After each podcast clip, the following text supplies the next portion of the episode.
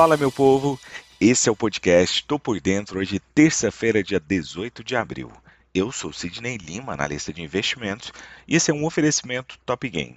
Aqui você fica bem informado com o que pode impactar o dia da Bolsa de Valores. Ontem, o Ibovespa teve leve queda, tendo como principais pesos negativos Vale e Eletrobras, e após o governo dizer que só enviará nova proposta de arcabouço fiscal ao Congresso nesta terça ou depois. 3R Petróleo também foi destaque negativo, caindo 15,7% após anunciar um inesperado aumento de capital. Petrobras e VEG ajudaram a limitar as perdas.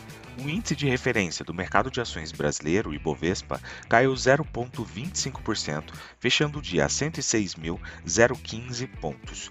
O volume financeiro somou 19,8 bilhões de reais. O ministro da Fazenda, Fernando Haddad, disse ontem à tarde acreditar que o envio do arcabouço fiscal ao Congresso acontecerá nesta terça-feira, mas ponderou que pode ficar para depois, acrescentando que o envio depende da Casa Civil e dos presidentes da Câmara dos Deputados e do Senado. O líder do governo na Câmara, José Guimarães, do PT do Ceará disse que a previsão inicial era entregar o texto da proposta ontem, mas houve adiamento porque o presidente Lula voltou há apenas poucas horas, de acordo com ele, da viagem à China e aos Emirados Árabes Unidos. E ainda tinha agenda ontem com o chanceler russo. Nos Estados Unidos, as bolsas fecharam em alta nesta segunda-feira após o impulso em ações do setor financeiro atenuar a pressão gerada por expectativas de mais aperto monetário na esteira de dados firmes nos Estados Unidos. O índice Dow Jones subiu 0,30%. O S&P 500 com alta de 0,33% e o índice Nasdaq acabou subindo 0,28%. Divulgados ontem pela manhã, o índice de atividade industrial Empire State registrou avanço bem mais forte do que o esperado em abril, enquanto o índice de confiança das construtoras veio em linha com o esperado. Os indicadores reforçaram a aposta por um aumento de 25 pontos base por parte do Federal Reserve em maio, o que trouxe a cautela de volta às mesas de operações. Na reta final do pregão, os negócios engataram uma recuperação, ainda que moderada, diante de sinais de arrefecimento do risco de uma crise bancária. Na Europa, as ações subiram com foco voltado para a temporada de resultados corporativos do primeiro trimestre, enquanto os investidores avaliaram as expectativas do crescimento econômico, já que dados da China mostraram que a recuperação está no caminho certo. As ações de viagens, lazer e bancos tiveram um desempenho superior, enquanto os setores de cuidados pessoais e alimentação ficaram para trás. A Ericsson caiu depois de alertar que uma retração nos gastos com 5G em alguns dos mercados mais maduros da empresa deve continuar. As ações de viagens receberam um impulso da EasyJet, que ganhou depois de dizer que as reservas continuam fortes nos próximos meses, levando a empresa a aumentar sua meta de ganhos pela segunda vez esse ano. As ações europeias se recuperaram para o nível mais alto em mais de um ano depois de serem perturbadas pela turbulência bancária no mês passado. Eles também retomaram desempenho superior em relação às ações dos Estados Unidos em abril, com bancos e energia flutuantes, mas um recuo dos investidores em setores confiáveis como saúde e telecomunicações não mostra sinais de diminuir.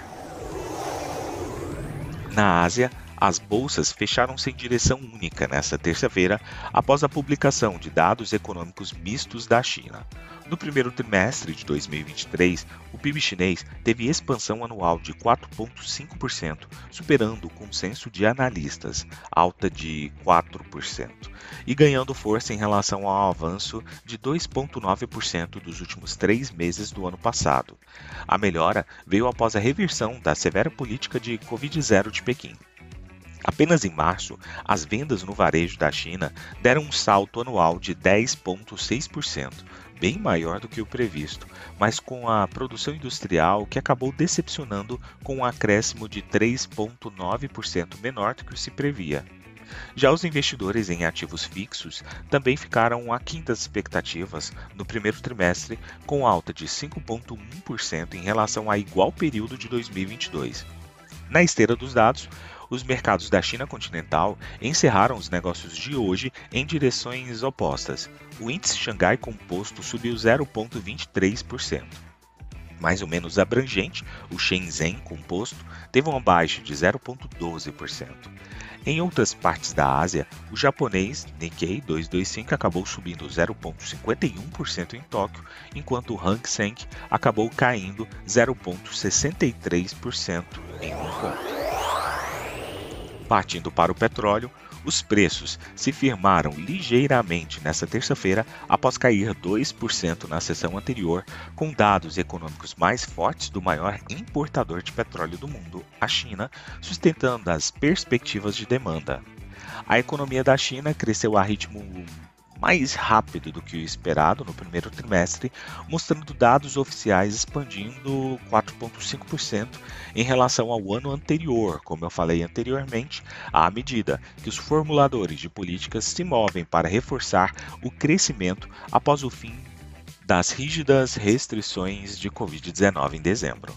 A notável recuperação da economia chinesa apoiou a recente recuperação dos preços do petróleo. Além disso, Maio é o período de pico sazonal de viagens na China e a demanda por combustível deve registrar um grande aumento ano a ano.